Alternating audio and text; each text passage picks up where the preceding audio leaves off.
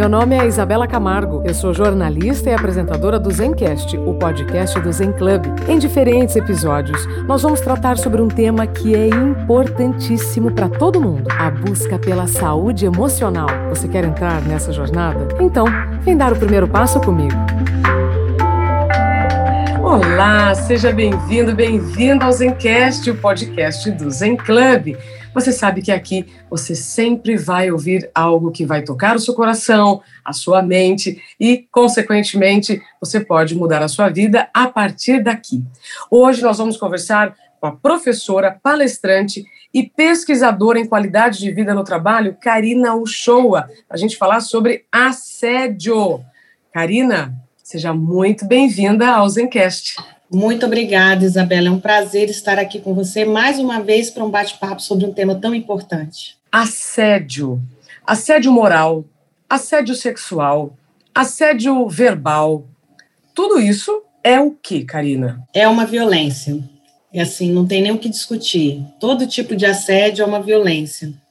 É, por não ser muitas vezes uma violência física, algumas pessoas ainda têm dificuldade de reconhecer que estão em situação de risco quando são assediadas. E isso é uma coisa que a gente precisa alertar com muita clareza. Karina, o assédio moral é o quê? O assédio moral, ela, eu costumo até dizer sempre isso, e a gente já teve a oportunidade de conversar antes, é uma violência perversa que nós temos no nosso cotidiano. A sociedade em que vivemos é uma sociedade que trabalha, que é reconhecida e valorizada pelo seu trabalho, e também é desvalorizada pelo seu trabalho.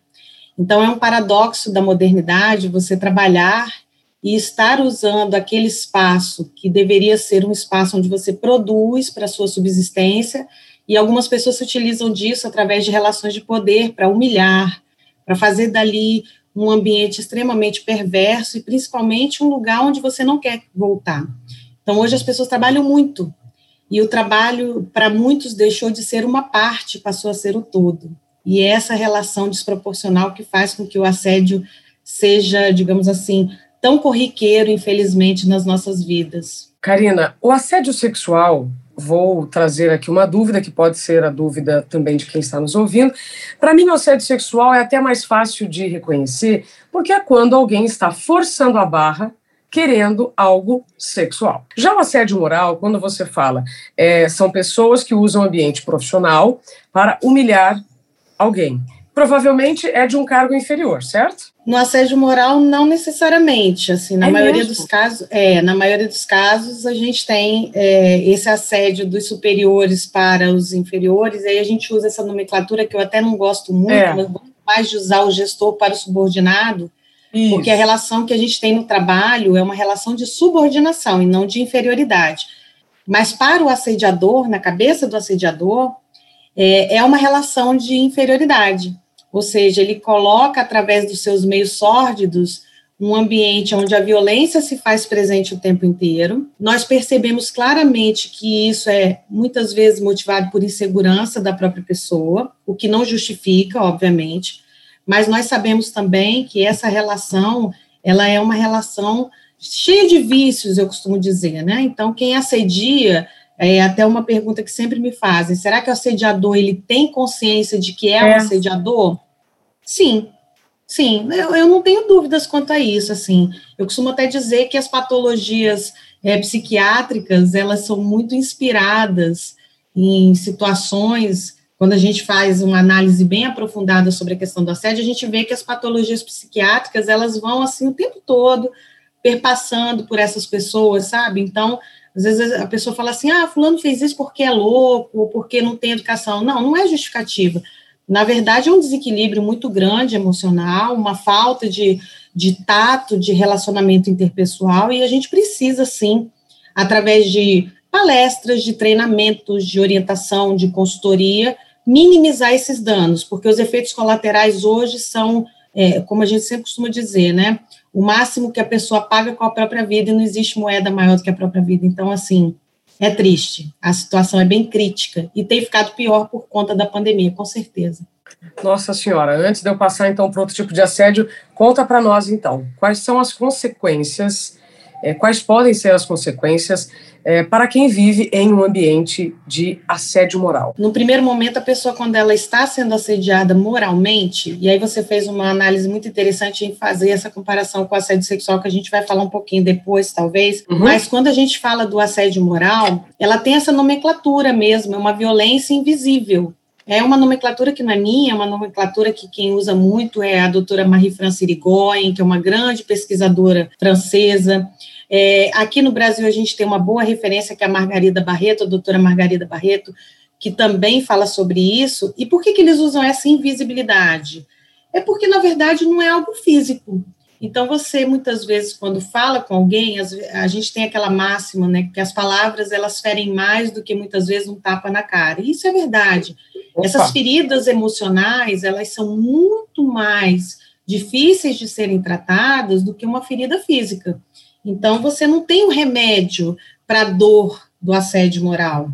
Você tem um tratamento, um acompanhamento, por quê? Porque muitas vezes a pessoa sente uma dor de cabeça constante, ou uma dor no corpo constante, ou fica enrijecido com relação ao ombro, como você mesmo fala, não consegue respirar. Então, todas esse, todos esses sintomas, que é uma coisa que a psicanálise até traz para a gente, essa questão do sintoma, ela provoca em você uma incerteza se você está doente ou se é alguma outra coisa. E essa alguma outra coisa normalmente é o assédio moral e que as pessoas têm dificuldade de reconhecer que estão sendo assediadas. Isso é o mais triste da história. Existem palavras que podem é, trazer um pouco mais de, de esclarecimento para quem está nos ouvindo.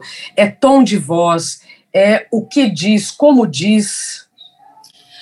É tom de voz, é o que diz, como diz, mas assim, normalmente, quando a gente vai fazer é, o reconhecimento de um assédio moral, por exemplo, quando você vai ajuizar uma ação e vai buscar reconhecer isso juridicamente falando, a definição que eles têm de assédio moral, e aí é uma definição que até foi trazida pela doutora Marie, Marie France, e ela recentemente tem rediscutido, a gente tem aí umas, uns fóruns discutindo isso, que é justamente uma jornada de humilhações constante, ou seja, você é humilhado, você passa pelo sofrimento, e depois, no outro momento, e não necessariamente o assediador ele grita com a pessoa. A sutileza é uma característica muito comum nos assediadores, porque eles fazem isso para não deixar marcas, para não deixar rastros, eu costumo dizer. Exatamente. Então, assim, hoje com a era digital é muito fácil você estar numa reunião e colocar o seu celular para gravar uma reunião. Ou de repente pensar, a pessoa pensa que você está ali olhando uma mensagem, ou olhando uma foto, ou vendo uma rede social e a pessoa está te filmando. Então o assediador ele é muito sutil.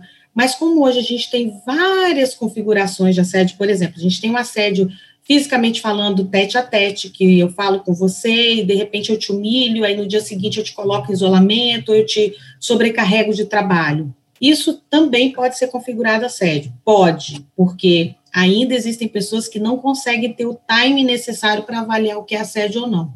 E isso também é uma coisa que me deixa bastante preocupada, porque às vezes a pessoa paga, o assediado paga com a própria vida, ele não consegue ver o seu a sua situação reconhecida, ele vai lá e simplesmente começa a ter ideação suicida, enfim, finaliza termina com a morte. Então, assim, é algo que me deixa um pouco triste, é, mas ao mesmo tempo eu começo a perceber, e é uma pergunta que lá numa primeira conversa que nós tivemos você me fez, com relação a se havia uma mudança né, em relação às empresas, em relação às uhum. instituições públicas, eu começo a perceber que a, o fato das pessoas estarem se afastando de forma tão intensa, nós temos um índice de afastamento do trabalho altíssimo, e com a pandemia isso piorou muito.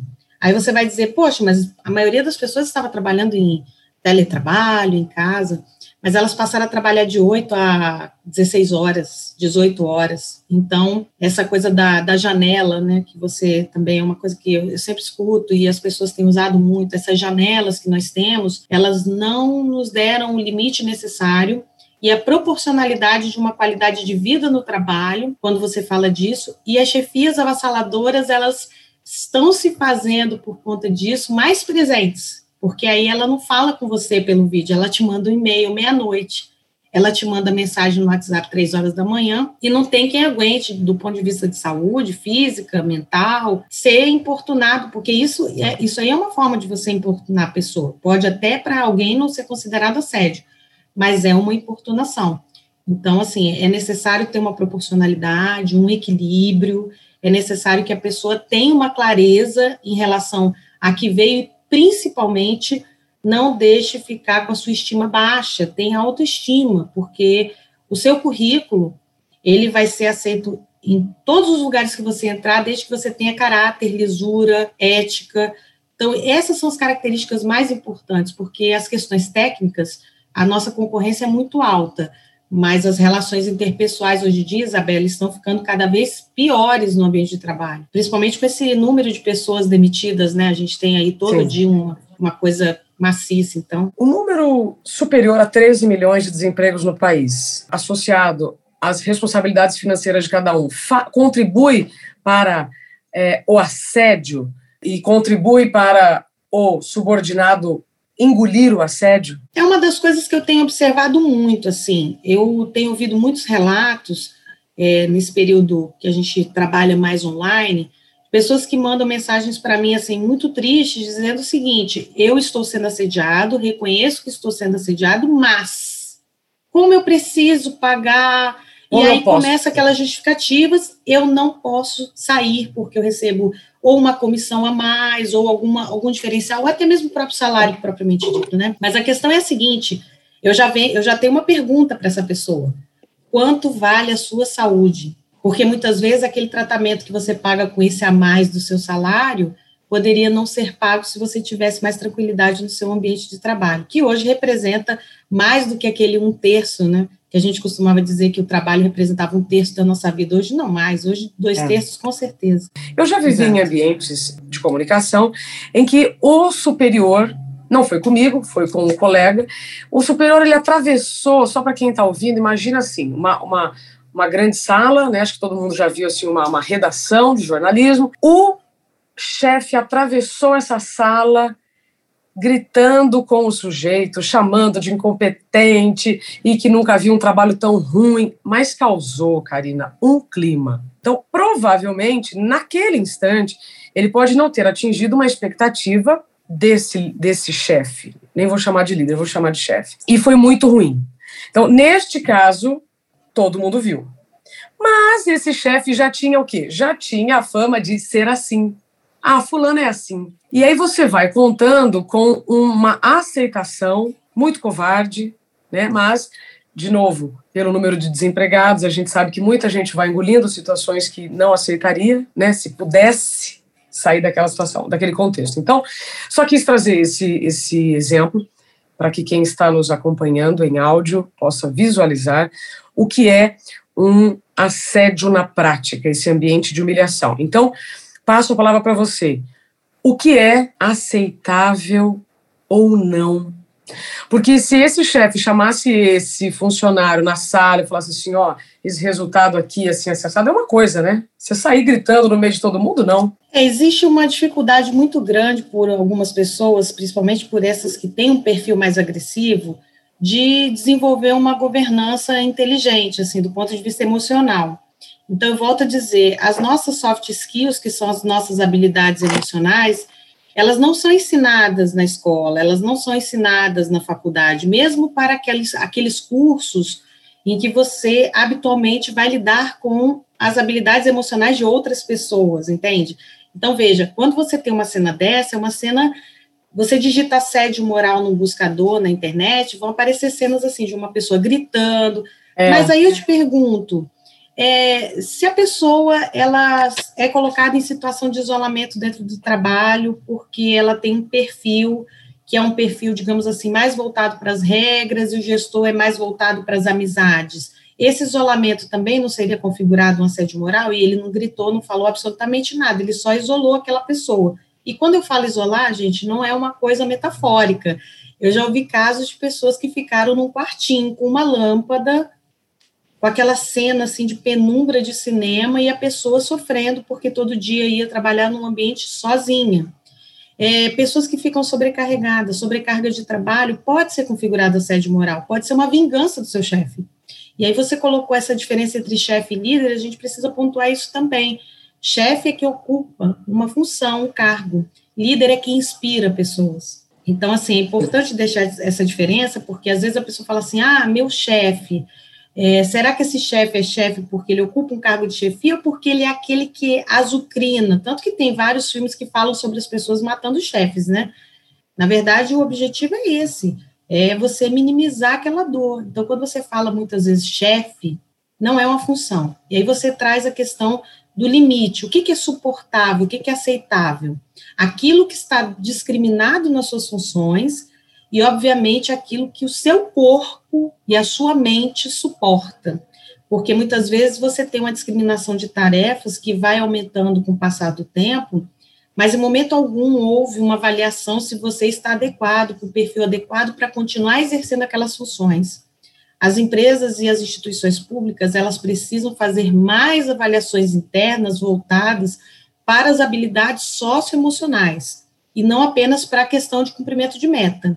E as avaliações, elas têm muito esse foco, cumprimento de meta. Quanto você cumpriu, quanto a empresa lucrou, quanto a instituição pública economizou. A gente precisa sair desse modelo caixinha, transformar esse mundo do trabalho, tirar esse mundo do trabalho nesse preto e branco e colocar esse mundo do trabalho num lugar mais colorido. Porque tem gente que gosta do que faz, tem gente que gosta de trabalhar. Opa. Agora, nem todo mundo, infelizmente, tem esse que eu considero um privilégio, né? Então, você tem que realmente se conhecer. Então, se você quiser uma palavra que consiga resumir qual seria a dica de ouro para você ter uma vida com qualidade no seu trabalho. Primeira coisa, autoconhecimento. Com autoconhecimento, você consegue fazer o equilíbrio das suas habilidades socioemocionais e usar suas habilidades técnicas na proporcionalidade que o seu corpo e a sua mente conseguem absorver. Caso contrário, você vai ter um desequilíbrio e a sua qualidade de vida no trabalho vai ser péssima e você vai ficar doente. Infelizmente, você pode morrer. Quem está sendo assediado sente muita impotência. O que devemos fazer diante de uma situação de assédio moral? Na verdade, Isabela, quando a gente fala sobre como fazer para poder enfrentar toda essa situação, a primeira, sem dúvida, é aquilo que eu já falei, é o autoconhecimento. A segunda coisa é o conhecimento. Então, além do autoconhecimento, o conhecimento em si. Você entender que o ambiente de trabalho, ele tem algumas restrições em relação a abusos. E isso se faz muito pelos documentos que as próprias instituições, tanto públicas quanto privadas, elas usam, que são os códigos de ética. Então, conhecer saber a normativa da sua própria empresa ou da sua instituição pública é fundamental. Agora, existe uma, um gap que a gente precisa atravessar através de uma ponte, né, de uma, de uma liga, que eu costumo dizer, que é o que está no código de ética e o que é praticado. Totalmente. É, é muito simples você fazer um documento, e eu que trabalho com isso já há muitos anos, a gente sabe que os códigos de ética, eles são feitos para poder sanar ou orientar determinadas situações. Eles não são feitos para punir, mas infelizmente eles são utilizados para punir. Então tem gente que fala assim, não quero nem saber o que está no código de ética, não, porque esse negócio aí vai me punir. E aí é, é aquele documento que muitas vezes é o primeiro passo para você poder, é, digamos assim, ter o poder, e aí fazendo aí uma pequena redundância, mas ter o poder de resolver sua questão em matéria de assédio. Então, é, não restam dúvidas que você conheceu seus limites e, principalmente, reconhecer que as empresas e as instituições têm limites é fundamental para você não sofrer assédio. Aí eu trabalho numa empresa que tem lá no site bonitinho valores, missão, código de ética, tem até um canal no RH em que me diz que qualquer denúncia vai ser é, totalmente guardada sob sete chaves e tal, mas aí você ou já teve alguma experiência com algum colega que não rolou, ou você acessa esses, esses canais e não tem retorno. Ou seja, você, você seguiu os protocolos dentro da sua empresa, não teve ajuda. Aí faz o quê? Sai da empresa e vai lá na justiça buscar essa ajuda. E aí, como é que você faz isso? Antes de você judicializar, que você já até usou também essa palavra, você pode fazer uma denúncia. Denúncias, elas existem, e muitas. Ministério Público do Trabalho, ele é um órgão que é, é extremamente é, rigoroso em relação a essas denúncias, então ele vai contribuir para que você possa ter o encaminhamento necessário, e obviamente que dependendo da proporcionalidade de resposta e de como isso tudo vai ser encaminhado, reconhecer isso judicialmente. Eu tenho acompanhado alguns casos nesse sentido, Isa, e o que eu tenho percebido é que a maioria das vezes, infelizmente, infelizmente, é, as pessoas são obrigadas a externar essas situações. Então, são é, aquelas, aqueles caminhos que não tem volta, né? A pessoa busca mesmo o reconhecimento judicial, é, se desliga da empresa para ter os seus direitos reconhecidos, porque por ela ela continuaria trabalhando se não fosse aquele ambiente, mas, mas a empresa ou a instituição pública não dá o encaminhamento necessário do ponto de vista administrativo para que ele possa resolver da melhor maneira, entendeu? Sim. Ou seja, se não tem ajuda dentro, busca fora, até porque se você está fazendo o seu melhor, é, não há por que ter vergonha de buscar os seus direitos. É claro que ninguém quer isso, né? A gente, inclusive, você como pesquisadora em qualidade de vida no trabalho, é, nós é, queremos é, levar a informação correta para que todos continuem fazendo o que amam, com saúde. Para a gente encerrar, Karina, assédio sexual. A gente já vive em uma cultura em que é, elogios, brincadeirinhas e tal sempre estiveram no, no nosso contexto, isso eu estou chovendo no molhado, mas aí assédio sexual no trabalho, como é que eu posso agir? É, saber dizer não é algo que faz parte da maturidade dos seres humanos. Então, assim como você tem que saber dizer não quando a empresa ou a instituição ultrapassa o limite em relação ao teu trabalho, do ponto de vista do assédio sexual, você tem uma configuração, digamos, um pouco mais objetiva, porque o assédio sexual ele já é configurado como um crime pelo Código Penal. Então, você, por ter um reconhecimento, digamos assim, mais é, pesado, mais robusto em relação ao, à figura do assédio sexual, você começa a perceber que para reconhecê-lo é mais fácil. Então, por exemplo, eu sempre costumo dizer, quando as pessoas perguntam, em palestra a gente fala muito isso, elogio é diferente de cantada. Assédio não tem gênero nem para quem promove e nem para quem recebe o assédio, nem quem é vítima, que eu uso a palavra vítima mesmo, por ser uma violência. E no assédio sexual, a gente percebe claramente que quando ocorrem casos onde a pessoa se insinua, e tem sempre essa questão da vantagem, tanto o assédio sexual quanto o assédio moral, eles são configurações relacionadas ao trabalho.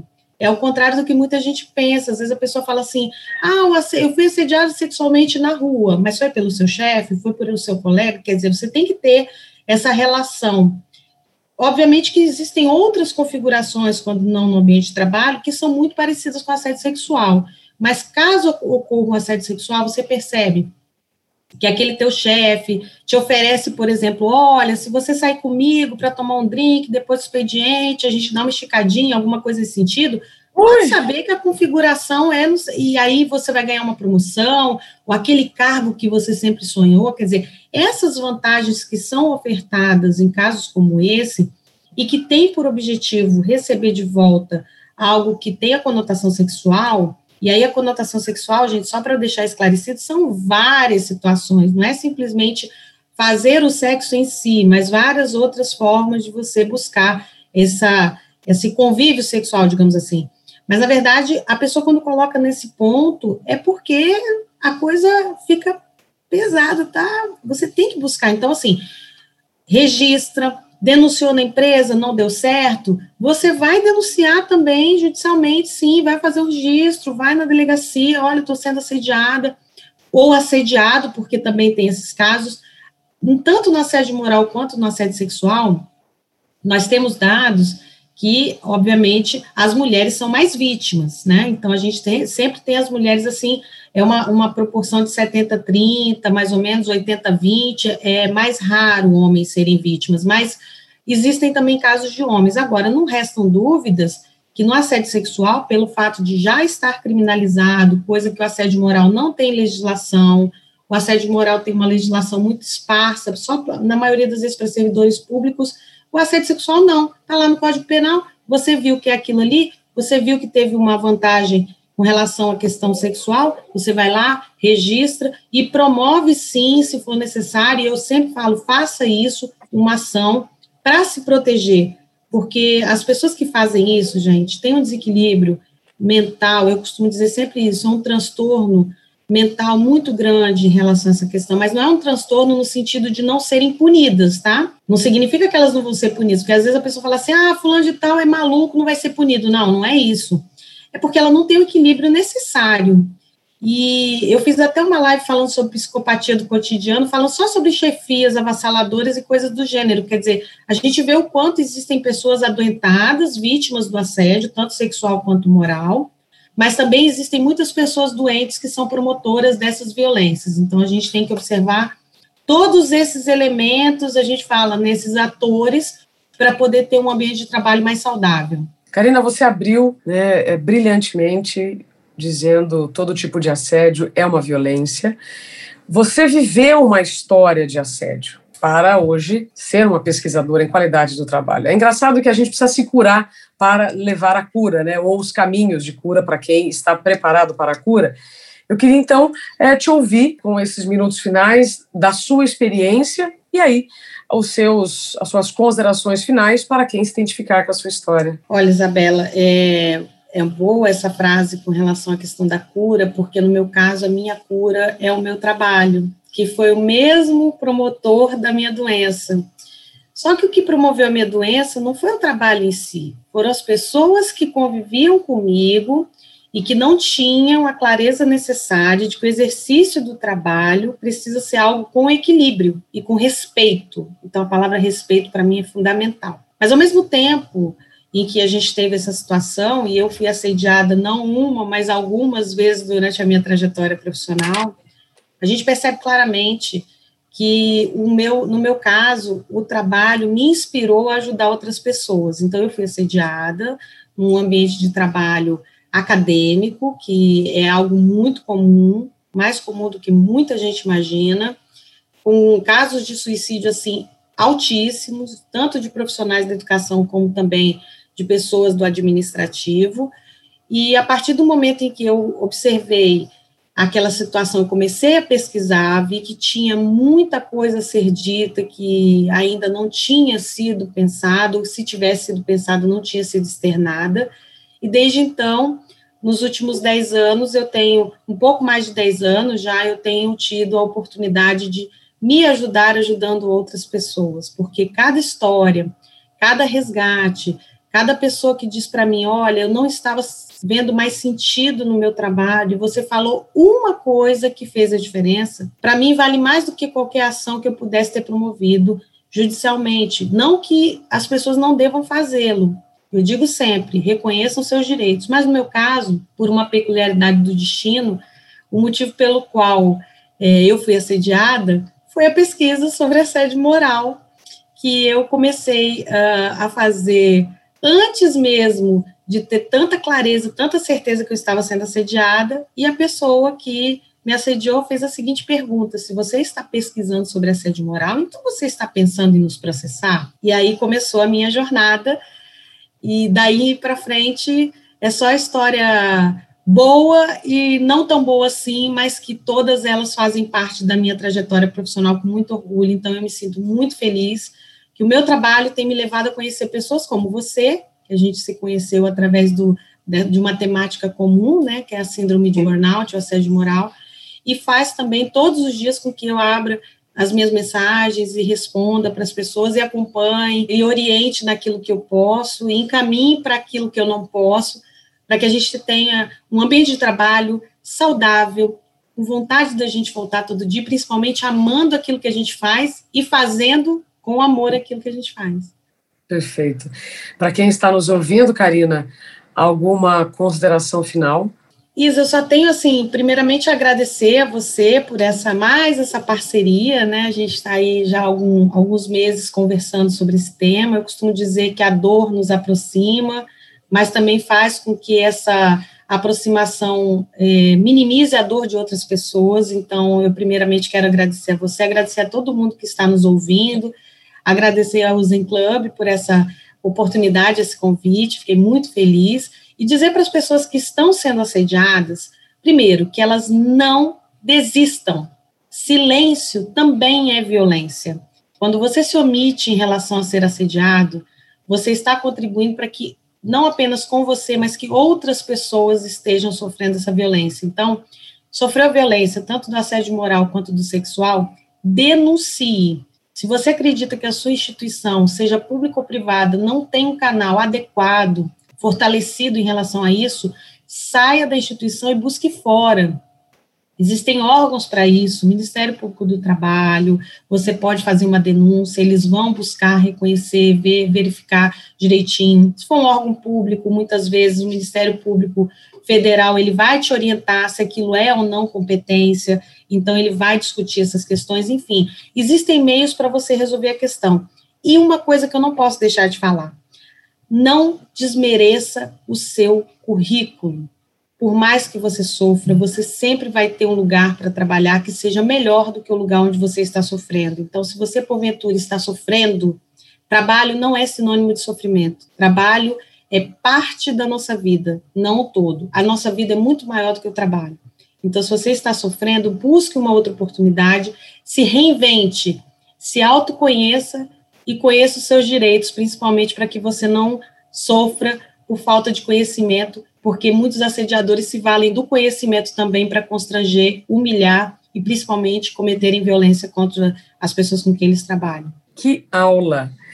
Karina, muito obrigada pelo seu tempo. Obrigada a vocês. Pela, por ter compartilhado da sua dor, da sua causa, e realmente, qualidade de vida no trabalho é um tema que precisa estar na pauta das empresas todos os dias. Afinal, é por isso que existe recursos humanos, plano de saúde, não é? Tudo faz parte da qualidade de vida no trabalho. Karina Shoa, professora, palestrante e pesquisadora em qualidade de vida no trabalho, muito obrigada por ter participado do Zen Club. Até breve.